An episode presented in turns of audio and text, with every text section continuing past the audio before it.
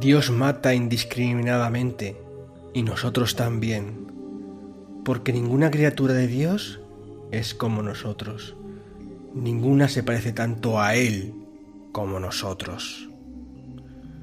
Así decía Lestat, interpretado por Tom Cruise en la película Entrevista con el vampiro de 1994. Hoy, en el Eliseo de la Posada Mil Caminos, nos reunimos para intrigar sobre Vampiro la Mascarada, quinta edición. Cuidad vuestros pescuezos.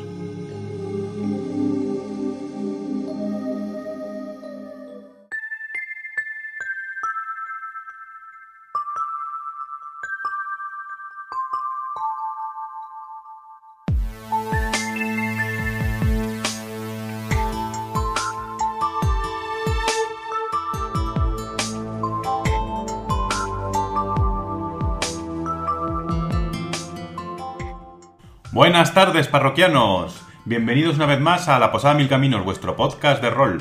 Para los que les gusta y los que no, que queremos que les guste. Y bueno, os voy a introducir aquí a los compañeros que nos, que nos acompañan esta tarde, que son Miguel, Muy buenas, ¿qué tal? ¿Cómo estáis? Pablo, Yo tengo los dientes muy, muy afilados. muy afilados hoy. Yo, para introducir el tema de hoy, diría una frase y diría: He cruzado océanos de tiempo para encontrarte. Porque hoy vamos a hablar de Vampiro Quinta Edición. Un gran desconocido, ¿no? Bueno, eh, comentábamos antes así offline que evidentemente Vampiro es probablemente el juego más, cono- bueno, más conocido, bueno, no más conocido porque yo creo que ese sería Dungeons and Dragons, pero es emblemático a todo lo que da. Yo diría que es, es el segundo Sí. el segundo más conocido, más importante. No sé de conocido, pero de importancia, desde luego, debe ser el segundo. por Es muy gordo. Tiene claro. legiones de fans y bueno. pues, Qui- Quizá con disculpa de la llamada de Cthulhu, que también está. Bueno, sí, sería como, como la gran trilogía, triada igual. Sí, yo creo que sí. O sea, Vampiro, pues quien no lo conozca. O sea, si alguien está metido en los juegos de rol, lo conoce. Otra cosa que haya jugado no, pero vamos. Yo para mí es como algo que marcó un punto de inflexión en una manera de jugar el rol, de algo que. Es posible, sí. o sea, Además, su sistema fue en aquel momento el primero de Mundo de Tinieblas, que ahora Pablo nos va a hablar un poquito del origen y vemos un poquito cómo va esto. Pues si alguien, si alguien conoce ya Vampiro, pues quedaros a ver lo que os contamos y si alguien no lo conoce, os lo aconsejo especialmente. Pues sí. Empieza, Pablo, porfa. De hecho, en efecto, Vampiro, como hemos hablado, es uno de los juegos más icónicos del mundo de los juegos de rol, básicamente, ¿no? Pero vamos a hacer un poquito de historia, vamos a conocer cuáles son sus, ra- sus raíces. Y bueno, la primera edición que salió en 1991 y lo publicó White Wolf, ¿vale? Eso es. Está basado, eso quizá no lo sepa todo el mundo, en otro juego de rol que publicó antes el famoso Mark Hagen, que es Ars Magica. Ars Magica, que se publicó mucho antes, eh, ni siquiera eh, era de White Wolf, creo en su momento, pero fue de White Wolf, pues bueno, eh, también ya sentó las bases de lo que conocemos de, Vampiro la Mascarada, que es lo del sistema narrativo, aunque no exactamente igual que las Magica, ¿vale? y todos los conceptos estos que están más orientados a hacer partidas mm, más bien interpretativas en lugar de busca de tesoros e incluso de investigación como, como planteaba la llama de Cthulhu que también es anterior a las Magica y el vampiro la mascarada entonces eso ya planteó todos estos todos estos esquemas ¿no? tanto es así que incluso uno de los clanes de vampiros que luego hablaremos de ellos un poquito mejor pues está inspirado en una de las casas herméticas de, de este juego, de, la, de Ars Magica, que aunque no es de vampiros y es de magos, tiene mucho que ver y luego hablaremos sobre ello. Bueno, entonces se publicó la primera edición y sentó la base de gran éxito que supuso en la industria del juego de rol eh, y para White Wolf eh, este juego. Y empezó, con- y gracias a él pues sacaron muchos otros juegos basados en criaturas de los mitos populares que los que podías eh, pues eso interpretar en un mundo moderno y gótico punk como lo, como lo hacían llamar. Con Sí, ahí, se, se notaba mucho el peso de los 90. Sí, de hecho es lo que hablamos también fuera del micrófono, que Vampiro la Mascarada salió muy en los 90 porque efectivamente fue en el momento que hubo mucho más auge de este movimiento, que no sé, a lo mejor tú Alberto sabías más sobre este asunto. Yo me acuerdo que Sí. de pequeño íbamos por ahí de góticos y cosas En así. aquella época sí es cierto que el movimiento gótico, siniestro, dark, era bastante potente, había mucho, de hecho nosotros somos de Madrid y aquí había bastante más sitios de los que ahora ya no se ve casi para salir y demás, y era un movimiento fuerte y es cierto que Vampiro estaba muy ligado a eso, por estética y por afición. Sí, y además, eh, yo no sé si también fue por eso, eh, también fue un poco rebufo de una novela muy famosa, que mm, escrita por Anne Rice, Entrevista con, un- con el vampiro, del que luego hicieron una película es. con eh, Brad Pitt, Antonio Banderas, Tom Cruise. Tom Cruise, en fin, todos los populares del momento, ¿no? Que bueno, pues eso tuvo mucho peso y bueno, yo creo que el autor se basó mucho en esta novela, ¿no? Para, para hacer este, este juego, porque Sí, hay mucha similitud. las similitudes son más que claras, ¿no? Eh, No es, no es el típico Drácula en el que solamente está Drácula, aunque luego en los mitos, revisiones de Drácula parece que hay más, pero no, no hace tanto la idea de una sociedad vampírica como hace Exactamente, en, eso es. en Sí. entrevista con el vampiro, que también eso bebe un poco del concepto de las mágicas, que era la sociedad de magos que había en la Edad Media, pero esto es la época contemporánea, lo cual te acercaba mucho más a, pues eso, a esta historia. Y bueno, pues a partir de ahí, eh, eso ya es historia, como quien dice, ¿no? Porque luego hablaremos un poquito más del sistema y eso. No quería extenderme mucho más. Y es que, bueno, sacó la pri- primera edición, que fue un poco el, sentar la base, pero fue la segunda edición ya la que en 1992, que ya digamos que es la que todos conocen más popular en su momento. Y de ahí, a partir de ahí, sacaron todos los restos de juegos que se llamaron de la línea de Mundo de Tinieblas, ¿no? Que está eh, Hombre Lobo el Apocalipsis, eh, Mago la Ascensión, Wraith el Olvido, eh, Changeling. Ch- Changeling the Dreaming, el ensueño, y también luego sacaron, ya casi al final de la, de la vida de Mundo de Tinieblas, pues cosas como el Hunter, eh, Cazadores, La momia. la momia, el, el demon, Demon. De, el de demon. Fallen, en los caídos y tal. También uno- había uno de mm, que era un poco a rebufo del, del Wraith, que era el Orpheus, que era un poco de mediums y cosas así, ¿no? Una sociedad que, pues eso, que tenía cosas con los fantasmas y tal, porque como era muy difícil, el de hecho se cayó porque no tuvo suficientes, igual que Changeling en su momento, popularidad, la- dada la dificultad que suponía de interpretación y tal, incluso más que Vampiro, ¿no? Al menos en cuanto a lo del horror, porque claro, ser un fantasma es una puñeta. No, claro. Porque todo- limitado, Todos sí. decimos el vampiro, pero leches estar ahí y ser un fantasma está peor aún la cosa. Y bueno, pues. Y hasta ahí, el vampiro la máscara, pues. eh, tuvo un montón. Luego más ediciones y revisiones. Tuvo, luego tuvo Vampiro eh, la edición revisada en 1998, que ya fue casi La a- segunda revisada es. Sí, la segunda revisada. No sé quién llamó la tercera, aunque algunos llamaban la Claro. tercera. Pero sí, era la tercera edición revisada, que tuvo buena acogida, pero ya era. eh, quizá ya era un poco esquemático todo, ¿no? Demasiado lo cogió. Ya lo siguió cogiendo el Just- Justin Achille, muy conocido también entre la comunidad friki.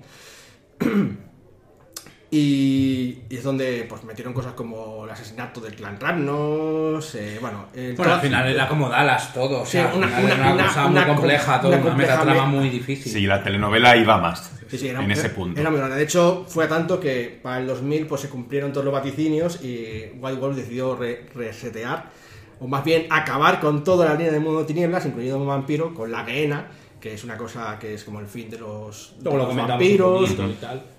Y, luego, pues, eh, fue ya heredado por eh, la Crónicas de Tinieblas con Vampiro el Wrecking, que no ha tenido tanto éxito, pero bueno, ahí sigue estando. Pero luego, pues con el tiempo han decidido, leche, pues vamos a reeditarlo y salió hace no demasiado tiempo, en el 2011, en inglés, en la versión 20 aniversario, que en realidad no añade gran cosa, excepto que pues amplía, eh, bueno, recoge casi todo en un gran volumen Y actualiza un y, poquito y también. actualiza un poquito algunos conceptos.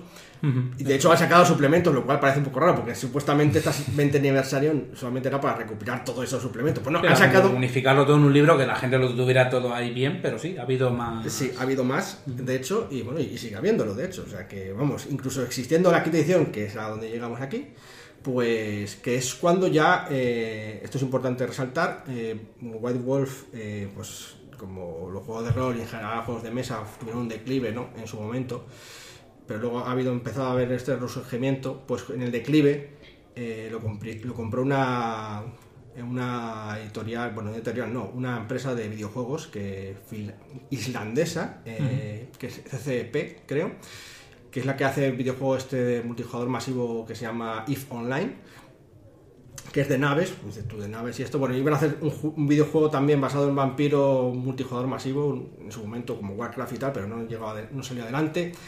Y CCP vendió eh, todos los derechos de Mundo de Tinieblas, incluyendo Vampiro, a, Paradox Entertainment, que es la que ha hecho juegos como Magica y otros juegos así de rol, de videojuegos, quiero decir, que han sido muy populares y bueno, ahora están eh, enfrascados en crear la- el videojuego de Vampiro la Mascarada de Bloodlines 2, que es la segunda parte, porque bueno, tuvo varios videojuegos, en fin, es que Vampiro es un ecosistema muy grande. Eso te iba a decir que da para, para mogollón Y- de podcast. Y ahora Paradox pues lo tiene.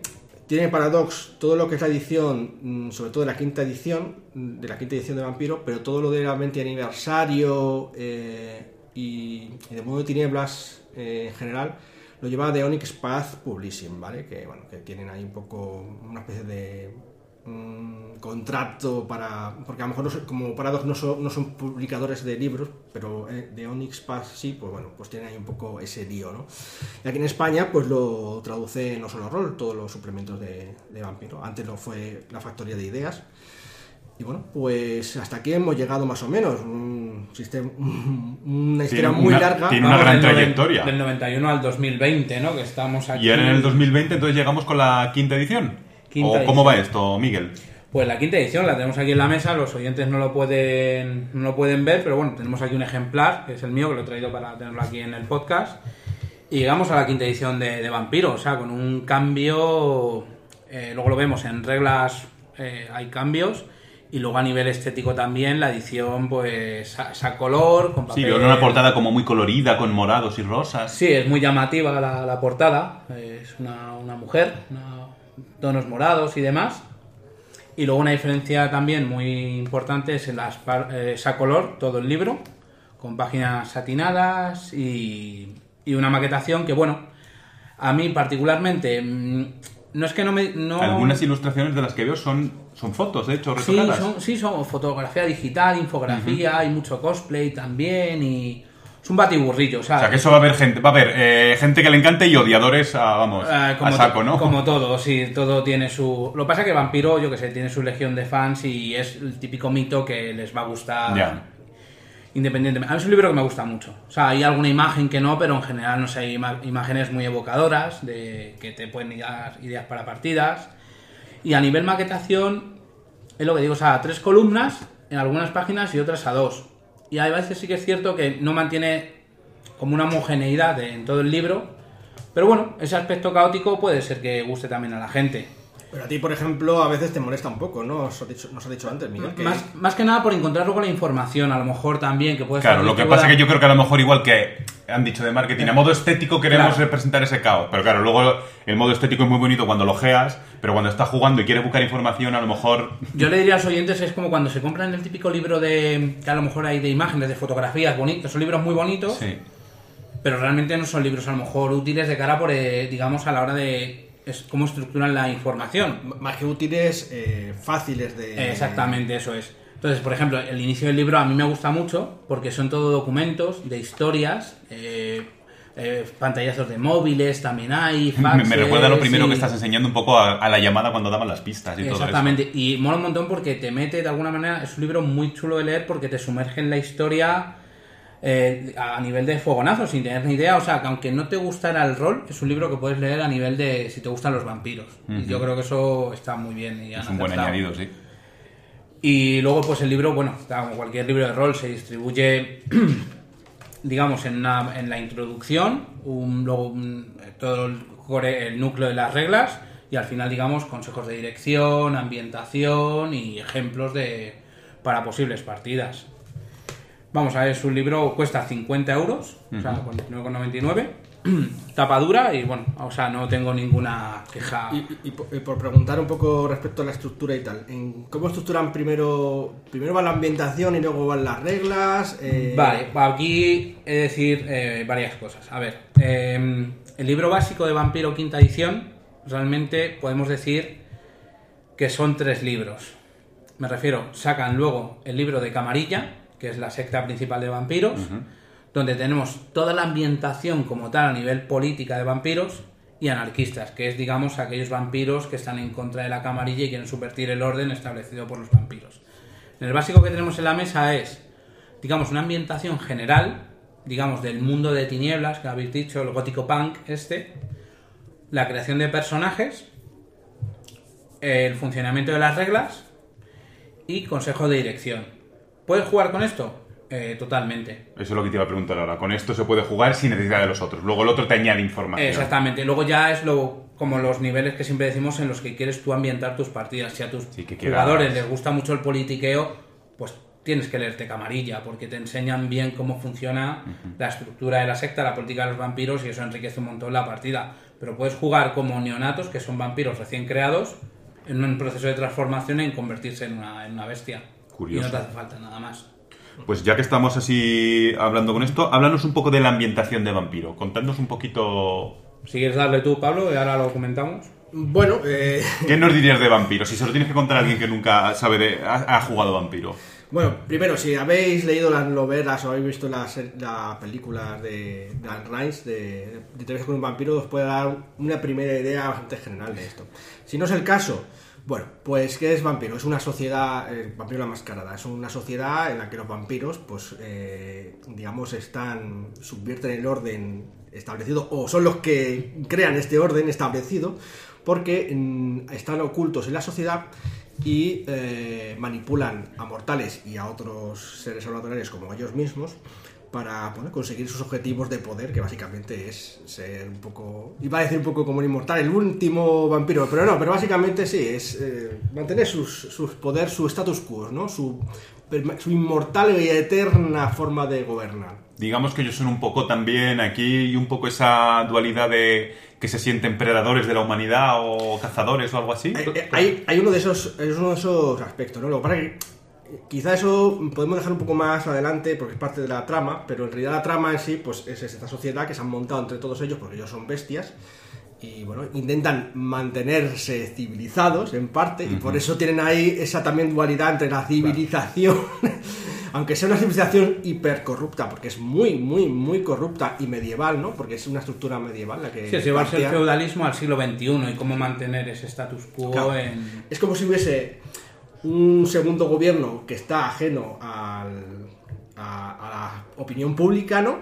Y encima es- está estructurada de manera completamente medieval. O sea, hay un príncipe... eh, Una pues, O primogenitura. sea, sí. tú entonces tú aquí jugar es, tú te haces un vampiro. Claro, entiendo que ya depende de cómo se acuerde la crónica. Si es un- Claro. normalmente será un vampiro neonato, como decías tú. Eso es un recién creado. Claro, y entonces, pues claro, tienes como jefecillos que te van mandando a misiones o incluso puedes intentar ir solo, pero te vas a tener que meter en... Claro, claro, ahí como hay estructuras de poder y tal, efectivamente... Tienes que buscar tu hueco en esa estructura. Muchas veces eh, tu Sire, que es tu creador, eh, te ha creado con un propósito. Entonces también luchar contra ese propósito puede ser parte de la historia. Pero efectivamente puede que tu Sire pues intente usarte para... eh, no quizá tu Sire explícitamente, pero quizá a los que sirve tu Sire... eh, Han decidido- han decidido que lo usted usarse como arma arrojadiza eh, contra sus enemigos. Yo veo, veo Vampiro, como, o sea, en lo que es la ambientación que dice Pablo, también como si fuera una gran partida de ajedrez que viene jugándose de hace mucho Que no acaba nunca, vaya. No acaba nunca. De hecho, lo- la ambientación de Vampiro de- dentro del gótico punk lo llaman eh, la yihad, que es la lucha eterna entre los, los antiguos vampiros por tener esa hegemonía. Claro, ese son seres inmortales al final. Esto Al da- final, da- exactamente, es soy un ser inmortal, ¿cómo llevo mi vida? Y al final, cuando tienes ese acto de decir no, no me va a comer el tiempo, claro, hay muchas maneras de gestionar eso. Es decir, lo que decía antes Pablo, es decir, ¿cómo sigo siendo de humano siendo una bestia? O el hecho de sentirte tan poderoso te lleva a, gestionar eh, tus sentimientos, tu, tu estar en el mundo de alguna manera entreteniéndote con esos juegos de, de poder, donde te crees por encima de, de todas las cosas. No obstante, yo creo que también en parte su, su estructura eh, de eh, cómo están organizados estas- estos vampiros es en parte porque en realidad eh, son débiles en muchos sentidos. No pueden salir a la luz del sol, lo cual les hace tremendamente débiles. Ahora en quinta mortales. hay una cosita ahí que lo llaman los sangre débil, que bueno, Eso, luego eso- lo comentamos. eso también estaba en la, en la anterior edición, en los últimos Zero Sangre Débil. Bueno, eh, que no pueden salir a la luz, que son muchos menos, si la humanidad se enterase de la existencia de los vampiros, probablemente podría aniquilar a la mayoría. Eso ocurre en Quinta, luego lo comentamos ya en principal, que es la Segunda Inquisición, que precisamente la mascarada se ha rajado a raíz del 11S. Vamos, vamos a hablar un poquito de eso entonces, porque aparte, aparte de la crónica que podamos hacer cada grupo personal, Luego hay una metatrama que habéis comentado un poquito antes que, que, aquí ha cambiado con respecto a lo que ocurrió en la antigua, donde colapsó y tuvo un final, entre comillas, tuvo como su Ragnarok, ¿no? Efectivamente, tuvo una geena. De hecho, eso me gustaría preguntarle ahora a Miguel, que, sí que se ha leído el libro de la quinta. Yo no sé exactamente cómo han tratado este asunto, pero al final de, la, de, de Vampiro Mascarada termina con una guena en la que es los, los narradores o jugadores pues eligen un tipo de final, ¿no? Algunos pues alcanzan la Golconda, que es como volver a estar vivo o recuperar la redención, porque bueno, los vampiros tienen este mito de Caín de que son todos pecaminosos por el asesinato y Sí, de hecho son descendientes de Caín, o las líneas de sangre, digamos, eso, llegan hasta Caín. Eso es, pues algunos alcanzan la Golconda, que es la salvación, ¿no? Porque están todos condenados, de hecho se llaman los condenados y demás muchas veces. Entonces, eh, bueno, pues eh, supuestamente termina todo ahí, aunque sé que la 20, 20 aniversario ponen diciendo, pues no, al final no terminó, como es todo... es como todo, luego, o sea, hay una metatrama que están en los libros y luego cada mesa pues la adapta como quiere o como... Sí, pero hay una como medio oficial, vaya, entre comillas. Vale, pues Quinta, hablando de la, de la Guena, ¿qué ocurre en Quinta? Que avanza un poquito la metatrama.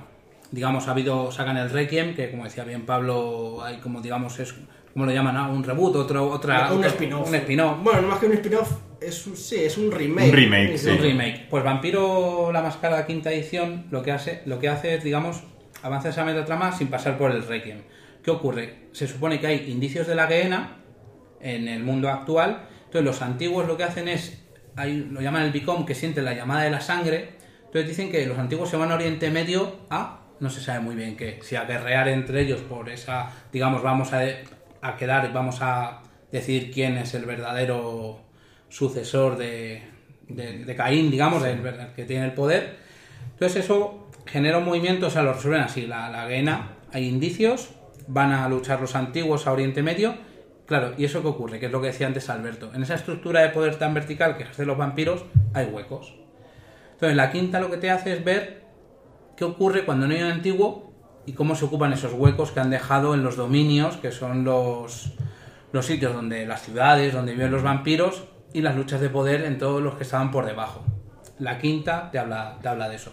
Digamos, la camarilla de alguna manera sigue siendo influyente, pero no tan influyente, entonces empieza a haber movimientos en el tablero.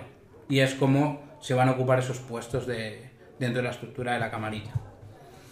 Eso por un lado. Y luego otra cosa que tiene quinta, que a mí me mola mucho, que es el tema de la Segunda Inquisición. Como bien decía Pablo, los vampiros son poderosos, pero no tan poderosos. ¿Qué pasa a partir del 11S? En el mundo actual, o sea, en el mundo nuestro, ¿qué ocurre? Que hay como una especie de revisión del control mundial a nivel de, digamos, de los gobiernos para poder ejercer más el control sobre los ciudadanos. ¿Qué ocurre? Que esto afecta a los vampiros. Entonces ocurre que de repente la mascarada se resquebraja, las grandes agencias gubernamentales, NSA, las agencias de inteligencia rusas se dan cuenta de la existencia de los vampiros y empiezan a cazarlos.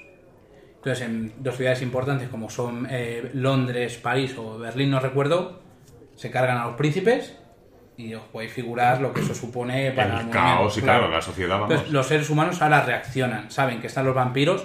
Es una lucha muy oculta y o sea, no todo el mundo lo sabe, sigue siendo como un... Claro, la, la, Segunda Inquisición es algo muy oculto, son atentados de falsa bandera, donde se cubren con otras cosas, pero en el fondo hay una caza indiscriminada contra los vampiros.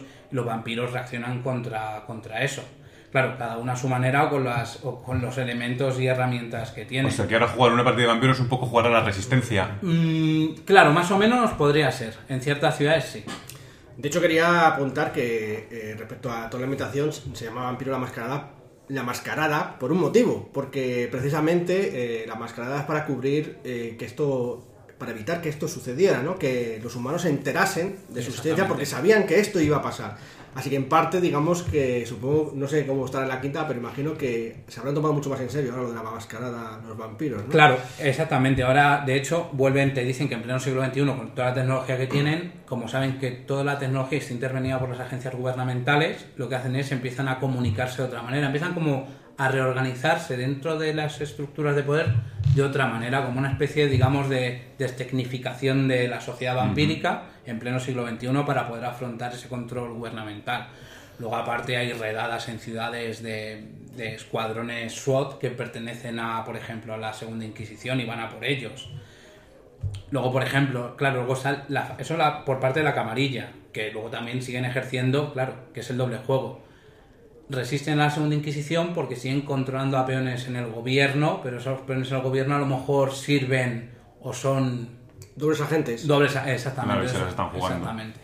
Pues es que me parece bastante interesante. Ha cambiado mucho la movida a lo que era antes. Ha habido como una especie, que eso que siempre tú has dicho, Alberto, a lo mejor que te parecía muy rígido vampiro en las estructuras, creo que ahora se permite cierto movimiento más por lo que está flexibilidad, pasando. claro, porque están... Hay movimiento, entonces, claro, para bien o para mal, claro, hay más exposición, te la juegas más, pero también hay más posibilidades de crecer dentro de esa estructura. Y hablando de estructuras, ¿qué me decís de vampiro? Por lo que veo entonces tiene la camarilla, que es como el gran grupo de vampiros. Antes había otro grupo, creo. No sé si ahora también seguirá. Eh, claro, y luego dentro de ese grupo se divide en clanes.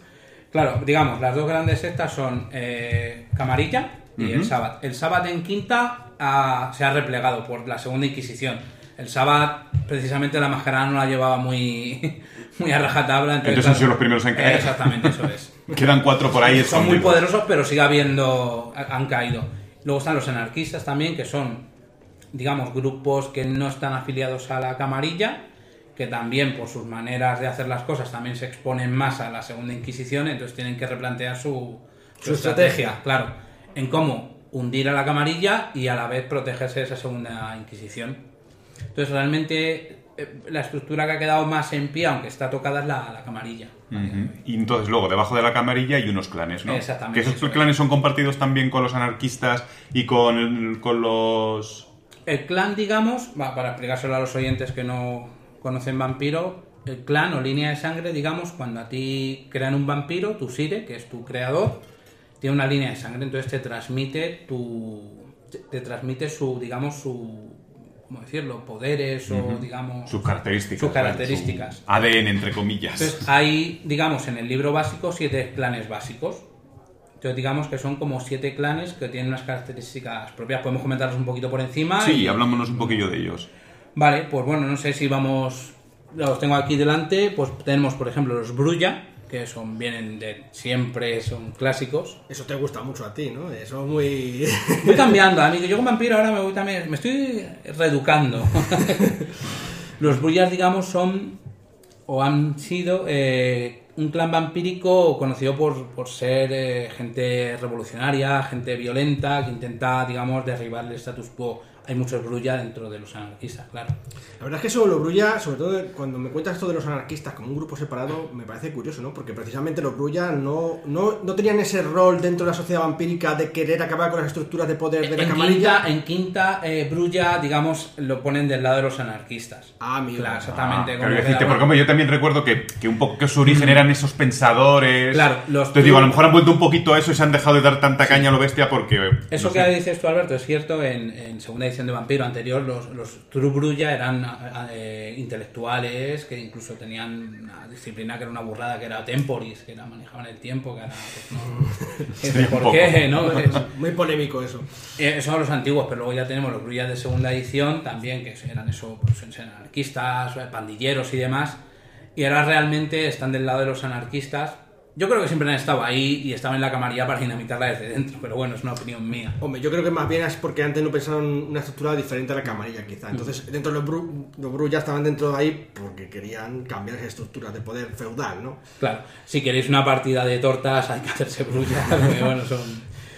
Pero bueno, eso ya un poquito lo comentamos por encima porque si no podríamos estar hablando largo y tendido de clanes. Luego tenemos a los gangles, que creo que a ti te molan A mí el más. tema animalístico, sabéis que me gusta mucho. Además, el clásico vampiro un poco me recuerda a Drácula que se convierte en, en Sí. lobo, en tal. Mu- Muchos vampiros, muchos, en muchos mitos se transforman en murciélagos, lobos y cosas Sí, es esa unión del mito del el licántropo y el vampiro que a veces va un poco de la mano. Incluso los gangrel tienen ciertas a veces alianzas con hombres lobo también. En caso de que en un dominio necesiten unir fuerzas, pueden los gangrel. Los gangrel también, la camarilla los ve como un poco apestados también. Consideran que no son dignos de Claro, son un poco asociales. En, Exactamente, entonces, claro, los gangrel se lo guisan y se lo comen ellos a su manera y van a su bola. Lo que dices tú, muy animalísticos. También a algunos se les convierte en niebla también, que mola también. o se funden con la tierra, que mola un montón también. Bueno. Luego tenemos a los Malkavian, que esos son... Eso, eso crea mucha polémica. Polémica, ¿verdad? eh, ya digo que a mí creo que me parecen personajes que solamente jugadores muy específicos deberían cogérselo, no debería ser un clan... Normalmente debería Al ser más... uso, sí, yo no lo daba tampoco al para los oyentes que no lo sepan, ¿qué le pasa a los Malkavian? Pues que están locos. Básicamente, lo que heredan todos los Malkavian de su sire es que es la locura, ¿no? Y esa locura, pues bueno, eh, ya sabemos cómo son los jugadores un poco estridentes, que la vuelven, pues eso, un poco estridente. Parece todo que son Jokers o algo así, Sí, por decirlo de una manera, porque bueno, pues Joker es el personaje más famoso de loco. Un Malkavian te puede petar una partida, pero vamos. Claro, yo, yo lo veo más útil casi como personaje no jugador. Yo pienso lo mismo también. Como Yo norma también. general. Si hay un jugador que es capaz de llevarlo y que encima vaya en un grupo, porque claro, es que las locuras, es, no sé, es que es, Joker, le ves tú al Joker co- cooperando pocas veces. Lo que mola de los Malkavian como PNJ, que lo comparto absolutamente contigo, quizá molaría meterlo como esa dualidad, es decir, lo que está diciendo es verdad, se lo está imaginando para generar una dinámica en el grupo de, de estar perdidos y de tener que Eso. fiar de un Malkavian, de alguna manera. No solo se lo curan, pueden ser personajes depresivos, drogadictos también, con la percepción... Sí, cualquier locura, no digo que Es- no, no tiene que ser ni bipolar, ni... Yo lo veo complicado jugar con un Malkavian. Precisamente porque tendemos a exagerar cosas que a lo mejor es muy complicado de rolear y bueno. Sí, pero que tú al final dices, mi vampiro tiene esta locura y quiero interpretarla. Y claro, lo que te digo, que al final te puede petar una partida porque revientas la narración de los otros jugadores. Bueno, eso un poquito por los Malkavian. Luego tenemos a los Nosferatu, que es otro clan muy querido. Muy clásico. Sí, bueno, no es muy querido, pero sinceramente es un, clan- un buen clan para vampiro, porque... A mí me gusta. Porque, mm, pues, sí, son los que guardan secretos, eh, son monstruos visualmente hablando. Sí, precisamente para los oyentes, cuando les abraza un Nosferatu a su víctima para crear un vampiro, les transmite la maldición que es que se deforman, o sea, realmente cambian físicamente, se convierten en algo horrendo, o sea, de... Un monstruo. Pues Fijaros para la mascarada lo que supone. Claro. Sería un canteo para romper la mascarada ser un Nosferatu. Por eso suelen estar más ocultos, van siempre... Si, si los vampiros van por la noche porque están obligados, los Nosferatu no van ni hacia la luz de, de las lámparas. A mí hay una cosa que me gusta mucho de los Nosferatu, que lo comentan en, ahora con la metatrama de la, de la quinta, que es que los Nosferatu tienen, por lo visto, una, una red de información que se llama Sreknet. Es como una especie de dark web de los Nosferatu donde eh, filtran la información y, y por eso son tan valorados, porque conocen todos los secretos de todo el mundo y, y en el siglo XXI la información es poder. Sí, sí. Pues lo que han hecho las agencias es infiltrarse en esa red y ahora, claro, los Nosferatu no son tan fiables o trabajan como agentes dobles. Igual les ¿Quién han dado... ¿Hay dinerito o poder? Pero la verdad es que sí, yo creo que los Nosferatu sí que son buen clan Son, molan, molan mucho. y muy adecuado para este juego. Luego tenemos al historiador, no sé, Alberto, tú también. Pues yo jugué alguna vez con un toreador, pues el toreador es el típico vampiro eh, más parecido a lo que decías antes de Anne Rice, ese vampiro que le gusta el arte, lo bonito, que suelen ser Hedonistas, guapos, ¿no? efectivamente muy hedonistas. Eh, creo, si no sé si habrá cambiado ahora la cosa, su debilidad antes es que tenían un poco síndrome de Stendhal, que de repente una obra de arte de algo que ellos estaban relacionados se quedaban en medio embobados. sí, eso sí que más o menos igual. Y bueno, es un poco un vampiro muy social, o sea, es el que uno- con el que puedes tener bastantes relaciones con el con el mundillo, con el mundo normal. Sí, la verdad es que los toreadores también me parece un planteamiento muy interesante, ¿no? Porque es un poco el de Anne Rice, pero es verdad, si tienes toda la eternidad por delante, eh, algunos, en lugar de pensar en tener más poder por tenerlo, a lo mejor lo que quieren es la contemplación de las cosas más increíbles y hermosas que pueda, hermosas o terribles, porque puede ser terrible, pero hermosa. Sí, de- para él es hermoso, Claro. sí, cuestión de gustos al final. La nubila- nubilación frente a algo que te parece bello. Me, me parece una postura que sería fa- perfectamente factible si alguien pudiese ser eterno, ¿no? En plan... eh, Le pasa un poquito como a los Malkavian, que un toreador. Los jugadores que han hecho han jugado con toreadores también eh, exagerar esa parte de me quedo obnubilado viendo un cuadro, pues hay que saber también llevarlo. a lo mejor, Sí, hay que no sé. interpretarlo bien. Pero a mí me gusta como clan, ¿eh? Ahí yo creo que más que ser un problema de. Eh, O sea, es un problema de interpretación, pero no creo que vaya a destrozar una partida con un. A lo No. mejor simplemente por un toreador que no se va a llevarlo, mm, pues dice, pues esto es un toreador o qué es esto. Sí, ¿no? Bueno, pues tenemos toreador, luego tenemos, y no está José, que le gustarían los Tremer. Engancha aquí, Pablo, cuéntanos de los Tremer y enganchas con algo que dijiste al principio. Pues sí, como hemos dicho al principio, como he dicho al principio, eh, Vampiro está inspirado en otro juego que se llama Ars Magica, donde tenía unas casas donde estaban divididos en casas de magos en lugar de clanes de vampiros, y una de las casas de vampiro de, de- magos eran los Tremer, que resulta que eran los magos transilvanos, y bueno, que le gustaba mucho el mambo con los vampiros. Y como Mark Reinhagen eh, tenía un personaje que le gustaba mucho de, ma- Magica, pues dijo, pues yo quiero que viva hasta la actualidad. Y cogió y dijo, pues convirtieron un clan entero, una casa entera en vampiros y de aquí nació el clan Tremer, que en efecto son los Magos. magos, vampiros. o sea, en lugar de guerrero vampiro, eh, o sea, guerrero mago, tenemos mago vampiro. Es un clan que, que mola porque tienen magia de sangre, ¿no? Y demás. Y lo que pasa es que es un clan luego que incluso dentro de la camarilla nadie se fía de ellos. Son traicioneros, a más no poder. O sea, que sabes que siempre te la va a jugar. Exacto. Un- Fiarse de un tremer es mala Ta- cosa. También suele, en las mesas de juegos suelen ser bastante odiados también en general Sí, los Tremor, porque suelen también ser llevados mucho por jugadores Munchkin, porque claro, eso de tener ser vampiros magos, pues suena poderoso, ¿no? Ahora están jorobados con la quinta, la segunda Inquisición también, la capilla que había en Viena se la, la arrasan y los tremers están como reorganizándose también y moviendo todos los hilos que tienen ellos ahí, o sea que... Pero bueno, y, y además, mm, vuelvo a decir que son los vampiros más populares al final también. Esto es como de. Cuando hicimos el- la clasificación de- del Dungeon de, de clases, pues en el caso de vampiro, el primero son los. Gustan, ¿no? Los Tremers. Claro. Y los Tremers son los más populares. A pesar de que no son los que quizá tengan el mito más claro, ¿no? Pero bueno, es verdad que la magia de sangre, pues es factible, ¿no? Imaginar. Es un clan que da mucho juego. Luego tenemos a los Ventru, Ventrue, como lo queráis pronunciar, que bueno, digamos son los que suelen ser príncipes de las ciudades de la camarilla. Son vampiros de alta alcurnia, burgueses, gente de dinero, empresarios de gran poder, o sea, son los que, digamos, hablando rápido y pronto, los que pinchan y cortan el bacalao. La aristocracia. de La los aristocracia de los vampiros, exactamente. Y bueno, pues ahí podéis imaginaros el abanico que puede, puede Eh, haber en eso. ellos son el status quo. Exactamente. Suelen ser eh, gente, o sea, ya de por sí, los vampiros son bastante, digamos, crueles. Un Ventru que ve cuestionada su autoridad puede. Bueno, los Ventrum más que ser crueles es solamente si le interesa, ¿no? Es en plan- Claro, no, me refiero que no va a temblar su mano a la hora de poder ejercer la autoridad si considera que tiene que hacerlo para poder mantener su status quo. O sea, es. Son muy odiados en el sentido, ¿por qué? Porque ocupan el poder y como hemos dicho que es una partida de ajedrez, tienen Claro, que y además la gente dirá, bien de sus tú Darai, ¿por qué tienes tú que estar en el poder Claro, en vez de yo? Exactamente. Sus mayores enemigos los brullas, claro. Exactamente, entre otras cosas, pero sí. Y luego, bueno, eso, digamos, son los planes, digamos, eh, clásic- eh, clásicos básicos que tenemos aquí. Y luego tenemos a los Kaitif, que suelen ser vampiros que no tienen clan. Suelen ser parias, eh, gente que, bueno, de alguna manera tienen cierta libertad, pero tienen toda la parte mala de no tener una estructura que Están les pueda... desprotegidos, ¿no? Exactamente. Frente a la Segunda Inquisición, frente a el día a día, frente a todo.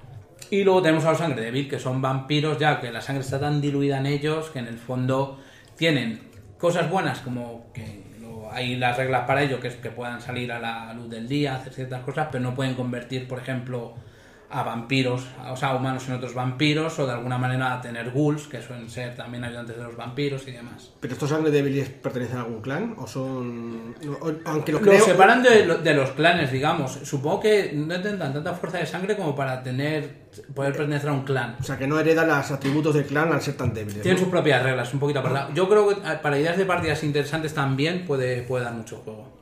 Y bueno, es ahí un poco los clanes de- del básico, que no, no metemos en el Sabbath ni todo lo que tiene. Sí, y que luego seguro que todavía hay líneas de sangre y cosas así a cholón, ¿no? Exactamente, no queremos aburrir tampoco a los parroquianos. Que quede como resumen, entonces. Un poquito una visión general de todo. Venga. Háblanos un poquito de las reglas de, de lo nuevo que ha traído este, esta quinta edición. Nada, bueno, un poco a nivel genérico, a ver si lo comentamos. Eh, Vampiro quinta edición sigue siendo Mundo de Tinieblas, el sistema narrativo que todos y todas conocemos, que es atributo más habilidad.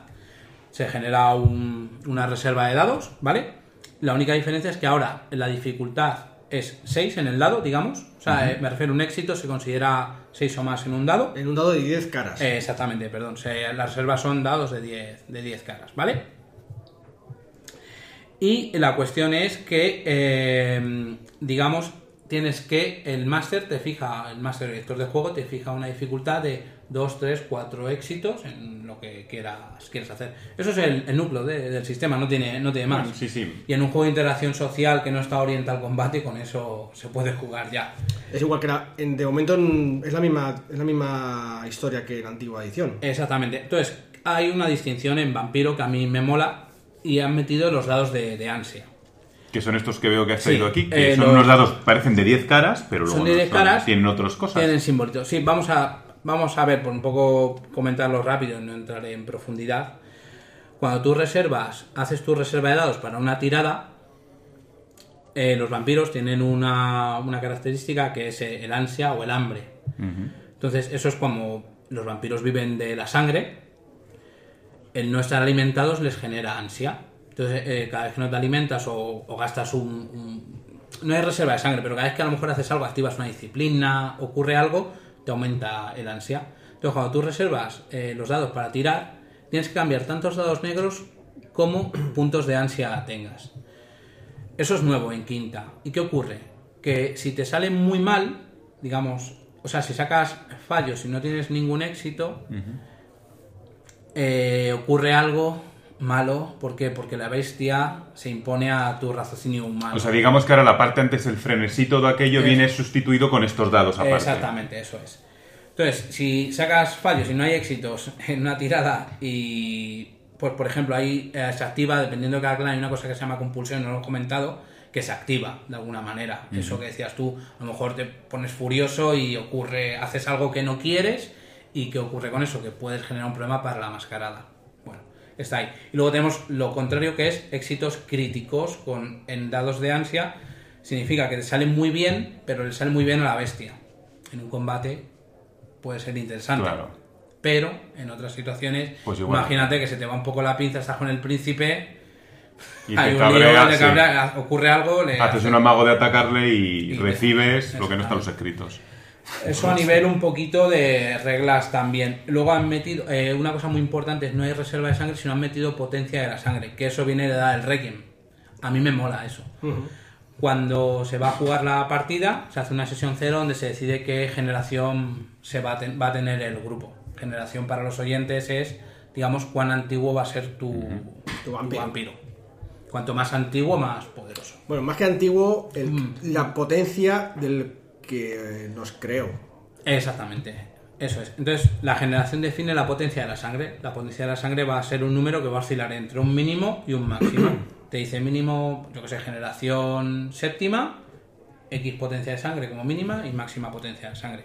¿Y eso que te permite? Pues activar, te permite, por ejemplo, subirte dados en un atributo, activar una disciplina, o sea, curarte, hacer una serie de, de cosas que, que cuanto más potencia de sangre tengas, pues más poderoso es tu, tu vampiro. Un poco así, digamos, no hay reserva de sangre. Entonces luego, claro, cuando activas estas cosas, te tienes que alimentar porque aumenta el hambre, el ansia, los dados rojos que hemos dicho.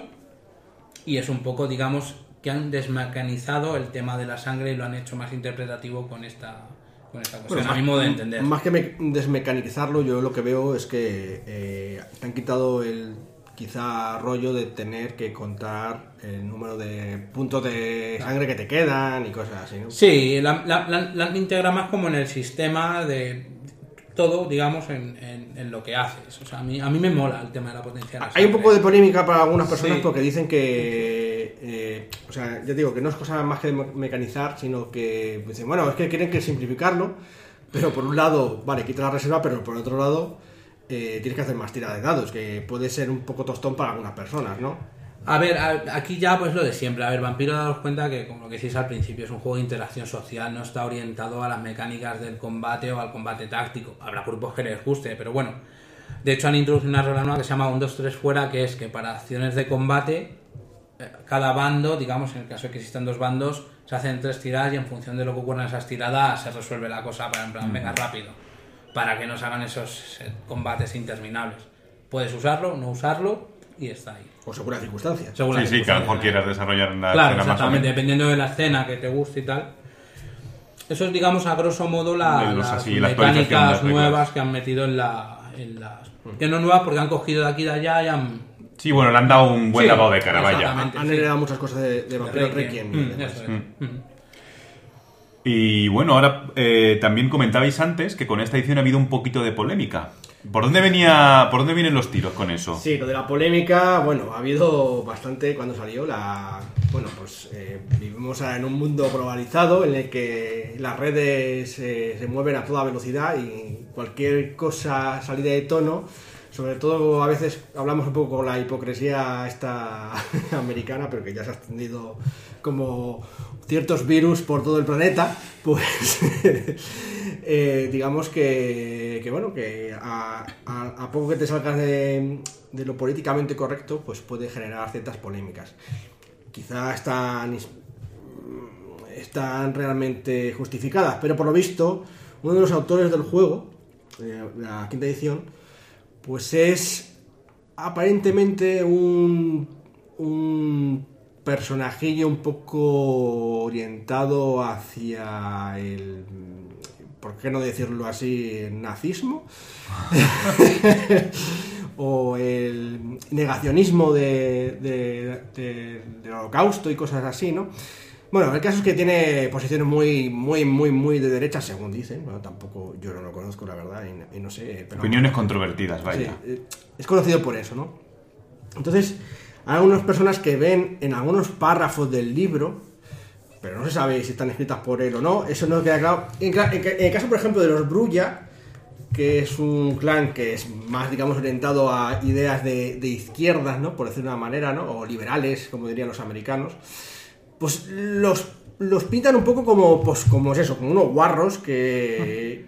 no- todo lo contrario que tú decías de intelectuales y tal, como Ya. unos guarros, unos desarrapados. La imagen clásico de, clásica del perro flauta. Eso, es perro flauta, violento, estúpido, mientras que los Ventru los pinta todo lo contrario, ¿no? Entonces, bueno, eh, pues había un poco de polémica por ese tipo de, de párrafos y demás en el que contaban esas cosas. También luego en algún suplemento, yo no me acuerdo muy bien si en la camarilla, eh, una... Algo, hicieron una alusión a, unas, a actos de terrorismo, hablando de lo de Chechenia, creo Sí. que, que supuestamente estaban involucrados vampiros en toda esta historia, pues bueno, eh, no voy a, a meter un poco en este asunto, pero bueno, supuestamente, supuestamente en Rusia pues hay ciertos campos de concentración en Chechenia sobre, pues bueno, pues sobre libertad sexual y tal. Y supuestamente estos usaron esta información, esta información que es una noticia, eh, para hacer, digamos, eh, algunos dirían dinero, haciendo un libro, inspirándose para, pues yo que sé, que los toreadores lo usan para eso, yo que sé, no, no me acuerdo exactamente. El caso pusieron un, un pequeño párrafo al respecto de eso. Pero bueno, como Vampiro es un juego para supuestamente gente madura, con que, que, Eso, que- que toca un poco Eso por supuesto. que, que toca un poco cosas de la realidad y todas estas cosas chungas. Pues claro, usaron esto de historia y eso no gustó a la gente porque claro, estaban mezclando Sí, como que es, por ejemplo, que utilicen la batalla de no sé dónde del siglo no sé cuántos, da un poco igual, porque está Ya muy pasa. pasado, pero como esto es algo reciente que igual hería la sensibilidad. Exacto. Fíjate si fue tan polémico este asunto que ese libro lo tuvieron que reimprimir quitándole quitándole todas esas párrafos. Yo me estoy viendo el de camarilla ahora, todavía no, no llega ahí, imagino que no me lo encontraré, según dice Pablo. Pues ya no te lo encontrarás, obviamente, ¿no? Ya os diré, aún así lo que han puesto un disclaimer, un aviso en el que Vampiro no es un juego, digamos, que trate temas cómodos, o sea, es que habla de la corrupción, la degeneración, la violación, eh, Claro, el por- asesinato, entonces claro, Por, por un lado, es verdad que yo creo que, sobre todo con el asunto este de Chechenia, eh, o cualquier otro asunto, porque claro, cualquier otro cosa que toques, si tocan cosas como la prostitución, Claro, la trata de blancas o cualquier la- cosa. la- el narcotráfico y todas esas cosas y tal, y, y lo tratan, ¿no? No, claro. Pues, pero claro, si quieres profundizar un poco más, y, y es verdad que lo metes, y no deja de ser un juego, y pues dices, pues sí, en el narcotráfico están metidos los vampiros.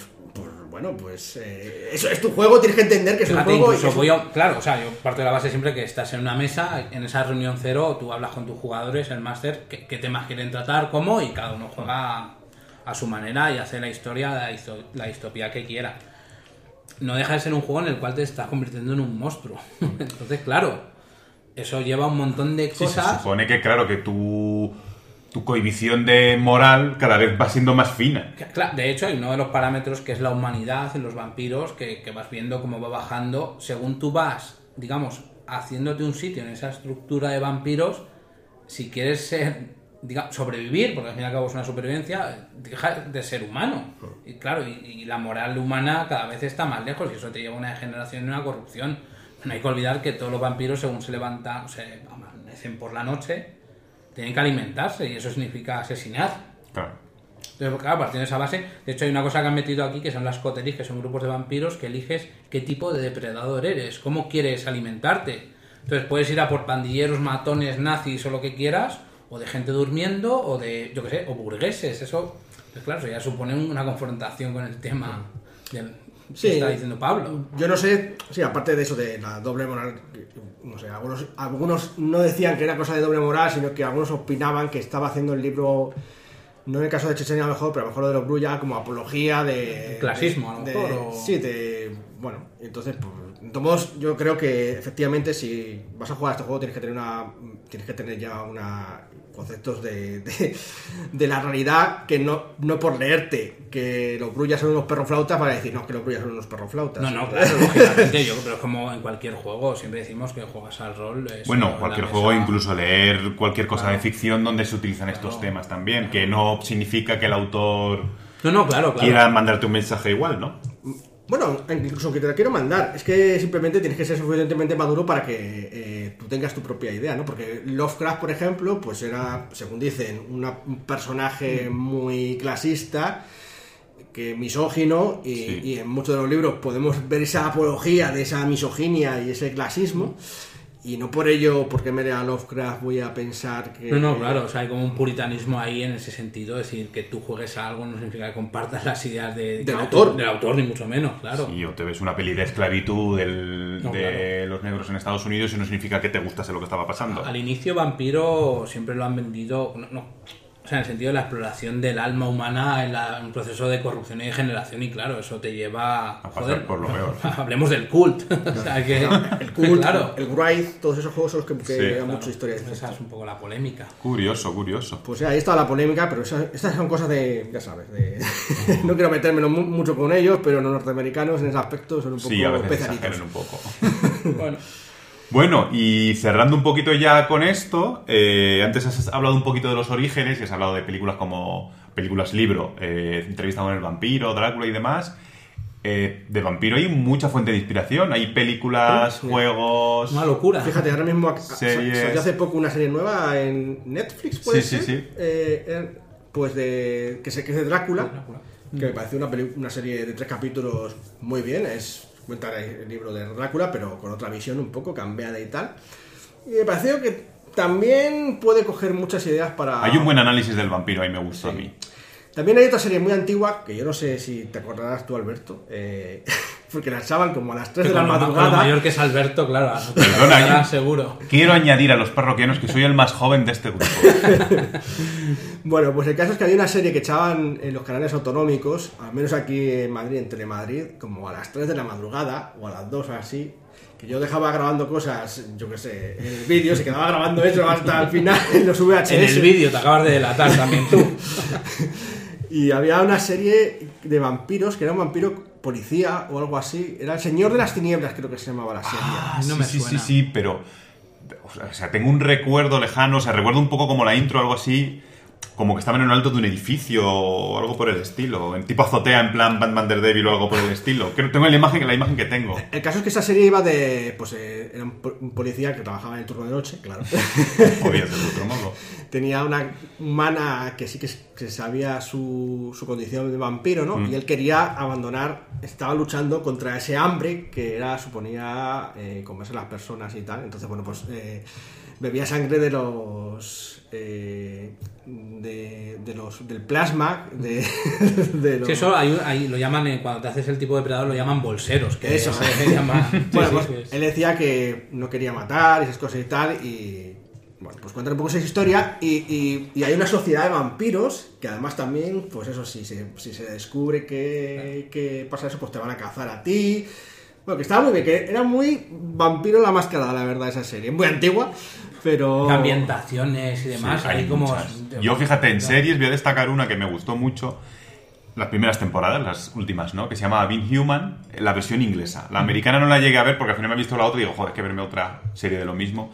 Y es cierto que ahí te ponen unos vampiros, es un vampiro que puesta a la luz del día, eso bueno, varía un poco, pero tampoco molestaba, no, no me reventaba mucho el mito a pesar de todo. Y, y molaba bastante también en una sociedad porque además casi todos había vampiros como más buenos, ¿no?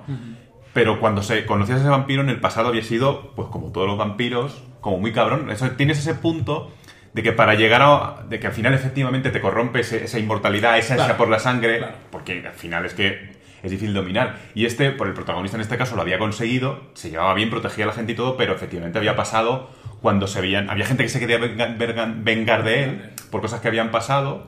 Y al final el tío, pues tú dices, joder, si es un per- tú le conoces como un buen personaje, pero su pasado era más negro que el ala de un murciélago. Luego hay, luego hay otra serie, me- yo no la he visto, sé que está basado en unos libros que publicó en su momento la Factoría de Ideas, también a rebufo del vampiro, que son eh, las crónicas vampíricas. Eh, ¿Sabes? Por lo visto muy pura, es muy teenager, creo. Claro, yo no la he visto por eso, porque me da la sensación de que era muy teenager, entonces no tengo ahí una información de primera mano. Yo no la conozco, no sé. Y tienen de hecho un spin-off y todo de esa serie. O sea Sí, que o ha tenido bastante éxito. Tiene ocho temporadas de momento. Ocho, vaya, Ocho no la veo.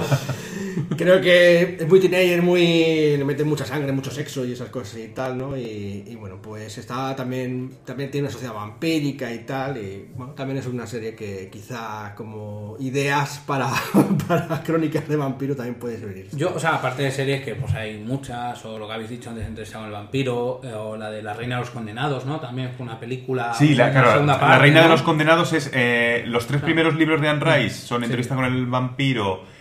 Eh, me parece que era el Estate del Vampiro el segundo y La Reina de los Condenados el tercero. Yo, esos, por ejemplo, sí los he leído. Luego leí alguno más. Y yo, si alguien tiene que leer, se los recomiendo los tres primeros. Sí que me parecieron muy buenos en su momento. La peli me pareció más floja, la que dices tú, Reina de los Condenados. Pero esos tres libros, como trilogía, me parecen muy interesantes porque te cuentan, eh, tanto en tiempo actual como en tiempo pasado, su origen de los vampiros y de todo, con personajes súper interesantes. A mí, o sea, no es de vampiros, pero creo que relata muy bien el, digamos, el mundo en el cual el vampiro tiene que, tiene que vivir. Y es la serie esta de The Wire. No sé si la conocéis, que es sobre el tema de en Baltimore, sobre el tema de la cómo opera el poder en la política, la corrupción y eh, cómo, cómo todos estamos atravesados por eso. Entonces, me imagino que los vampiros ahí, digamos, ver esa serie para generar un- una partida, una ambientación para una partida de vampiro, molaría un montón. Bueno. a mí mismo de ver, vamos. Y ahora mismo, pues la verdad es que me pillas un poco. Seguro que se me ocurren más ideas de. bueno, había alguna historia del pequeño vampiro o algo así. El pequeño vampiro, eso lo vi yo de pequeño, Rudiger, sí. sí, del barco de vapor. O sea, otra. Bueno, o sea, vamos a delatar otra vez. Esos libros se reeditan, sí. Vamos a ser vampiros nosotros con tanto tiempo que tenemos ya aquí. Fíjate, Es hace que- poco me he visto en Netflix una serie que se llama V-Wars, Vampire Wars debe ser, y entonces es como que... O sea, eh, me parece que está basada en un cómic, de hecho, creo, no estoy muy seguro. Fíjate que yo leo muchos cómics, pero este no lo conocía. Creo que por lo visto eh, los vampiros eran como una raza que estaba medio durmiente o algo así, en plan como, pues yo que sé, un, un neandertal, un australopithecus o algo así, un tipo de humano, y aquí hacen como, y han vuelto a, la- a nuestro mundo, Ah, ¿no? Y hay como dos tipos de vampiros. El vampiro brutote este que es súper fuerte y que pega un bocado y tiene colmillacos grandes. Y luego el otro vampiro, que es un poco más sutil, además le ponen otro nombre, no me acuerdo cómo era, como que muerden a la gente y le inyectan una especie de opiáceo o una cosa que le deja al otro como groggy que, que- que- una, especie de droga que quiere seguir estando con, con su Con el que le muerde. Me, ha parecido como curioso. Sí, no, si todo cualquier idea es buena para ambientar partidas o coger algún matiz, o sea, es. De hecho, el mito del vampiro es amplio, vamos, podemos dedicar podcast solo a hablar del mito del vampiro por Europa, por, por mogollón de sitios, Europa del Este, Bueno, hay claro, mogollón de claro, tipos. Entonces, da para mucho porque, claro, tú puedes ver infinidad de versiones de vampiro, de que uno se convierte, uno tiene poderes, uno no, otro sí, otro es súper fuerte, otro no. Luego además está asociado cada, cada mito del vampiro asociado a su zona, digamos, Claro, también, por eso, y eso, pues, muchísimo. Bueno, y yo quería también mencionar otra serie ahora y película antes de terminar, que ya se nos está haciendo tarde, eh, que si no, no me lo perdonaría José, que es Buffy Cazavampiros. Bueno, es verdad, es verdad. eso también es otro. Que además clásico, ¿no? Buffy sí que, o sea, Buffy en sí da para partida de rol, porque podía ser una partida de rol perfectamente. Tiene todos los personajes y componentes necesarios para hacer partidas de rol, no solo de vampiros, de muchas cosas. Al mundo tiene le viene de, de perlas. Claro, había mucho ser sobrenatural, ¿no? Claro, claro, entonces pues tú tienes un hombre lobo, puede- ella puede ser, pues eso, la una de, ¿cómo se llama? Los, de un cazador. Sí, Claro, Claro, O sea, es lo que es, ¿no? que las posibilidades son multi- con esa serie para inspiración desde luego Al final es como coges cualquier serie actual y digamos y, se puede- y le metes el vampiro e intentas relacionarlo con las estructuras que hay ahí. O sea, se puede, es un juego que se amoldaría bastante bien. Bueno, bueno, pues entonces es que nos quedamos un poquito a ver si hacemos una partida de esto y vemos un poco cómo fluye esta nueva y quinta edición. Sí, yo creo que sí. Además es algo que, como os decía, han sacado el Camarilla, Anarquistas, han sacado uno en inglés, un Kickstarter, que es el de Chicago by Night, porque hacían ciudades by Night, que eran como ambientaciones de vampiros en una ciudad. Y vuelve un poquito a eso, ¿no? Claro, y lo pasa La a ver versión si- actualizada, claro, y con sus nuevas ideas. Se nota que han dejado de ser tan noventeras y lo han llevado un poquito... Bueno, hay que actualizarse. Un lavado de cara nunca viene mal. Exactamente, así que bueno, habrá que echarse alguna partidilla llevando a los chupasangres. Pues, pues ya os contaremos más si jugamos con, con las sanguijuelas o no. De momento nos vamos a ir retirando cada uno a nuestro ataúd que Eso. va a amanecer. Eso es. Eso es. Hasta la próxima, parroquianos.